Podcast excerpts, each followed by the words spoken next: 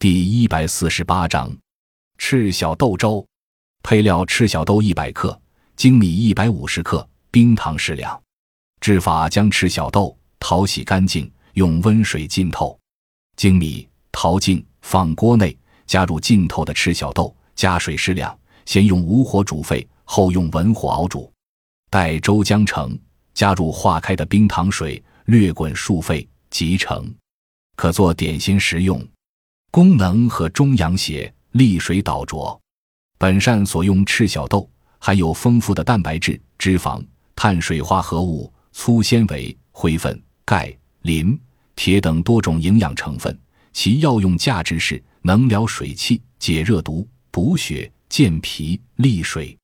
正类本草说，它和鲤鱼烂煮食之，治脚气及大腹水肿、散气、去关节烦热，令人心孔开。指小便数，粳米属于主粮类，它以养胃和中、生津健脾为主。本膳食对于健康者，如能坚持食用，有助于防治肥胖症的发生；而对中运不利、肝血不足的不摄精症，可以宣清导浊，应当服食稍长一段时间。